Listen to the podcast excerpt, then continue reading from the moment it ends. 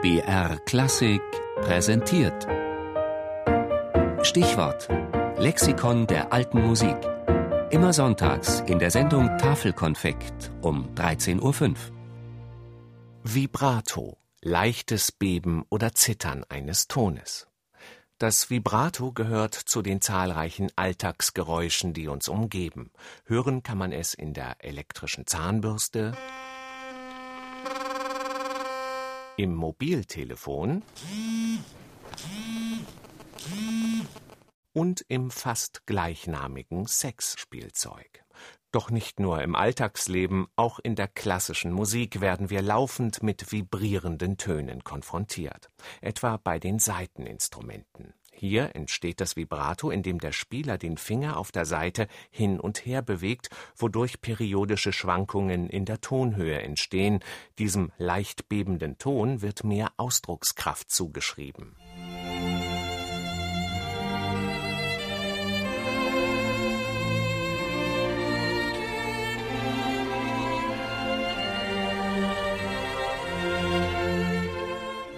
So wie hier in dieser Aufnahme aus den 60er Jahren der Geiger Jascha Heifetz ein Violinkonzert von Bach im Dauervibrato spielt, wird alte Musik heute nur noch selten dargeboten.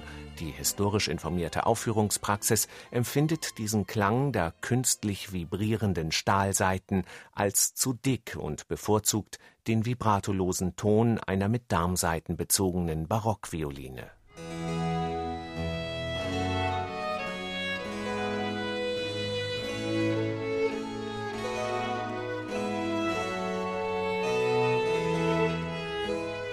Die Barockgeige von Pablo Valletti vom Ensemble Café Zimmermann klingt doch gleich viel schlanker und geradliniger. Noch aufdringlicher in der alten Musik wirkt das durchgehende Vibrato sämtlicher Streichinstrumente und zahlreicher Blasinstrumente in einem Sinfonieorchester.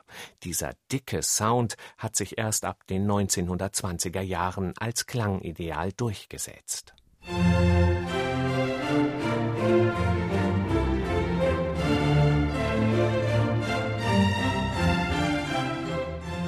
dieses Dauervibrato, was man heute grundsätzlich macht, das ist für mich unerträglich, weil man hört nie eine Melodie so, wie man sie in Noten lesen kann, sondern dauernd, als wäre überall ein Trillerzeichen drauf und ich empfinde das als unerträglich. Das ist dann so, wie wenn ich zum Essen gehe und grundsätzlich Ketchup nehme, auch für die Nachspeise, für die Apfelküchle. Das war Wolfgang Riedelbauch, der künstlerische Leiter des Klassikfestivals Fränkischer Sommer. Und mit dieser Meinung steht er nicht allein da. Selbst moderne Komponisten wie Igor Strawinski oder Arnold Schönberg lehnen diese Art des Vibratos ab. Letzterer verglich es sogar mit dem Meckern einer Ziege. Auch viele Sängerinnen und Sänger schmettern gern im Vibrato, indem sie Zwerchfell und Kehlkopf zum dauernden Zittern bringen, so wie der Tenor Franco Corelli.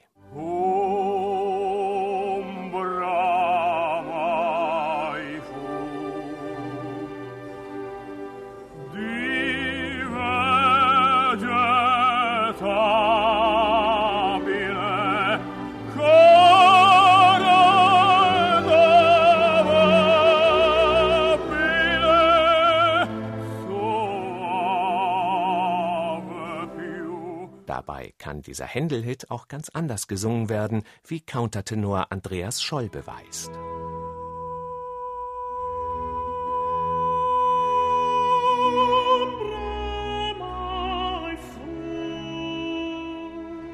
Auch der deutsche Countertenor verzichtet nicht vollständig aufs Vibrato, aber er setzt es nur sehr punktuell ein, als Mittel der Gestaltung und Verzierung. In der alten Musik ist das Vibrato also nicht grundsätzlich des Teufels, vielmehr gilt die Devise des alten Paracelsus, allein die Dosis macht, ob ein Ding ein Gift sei. Ein großer Trugschluss ist auch immer, glaube ich, dass man dieses Vibrato mit Ausdruck verbindet.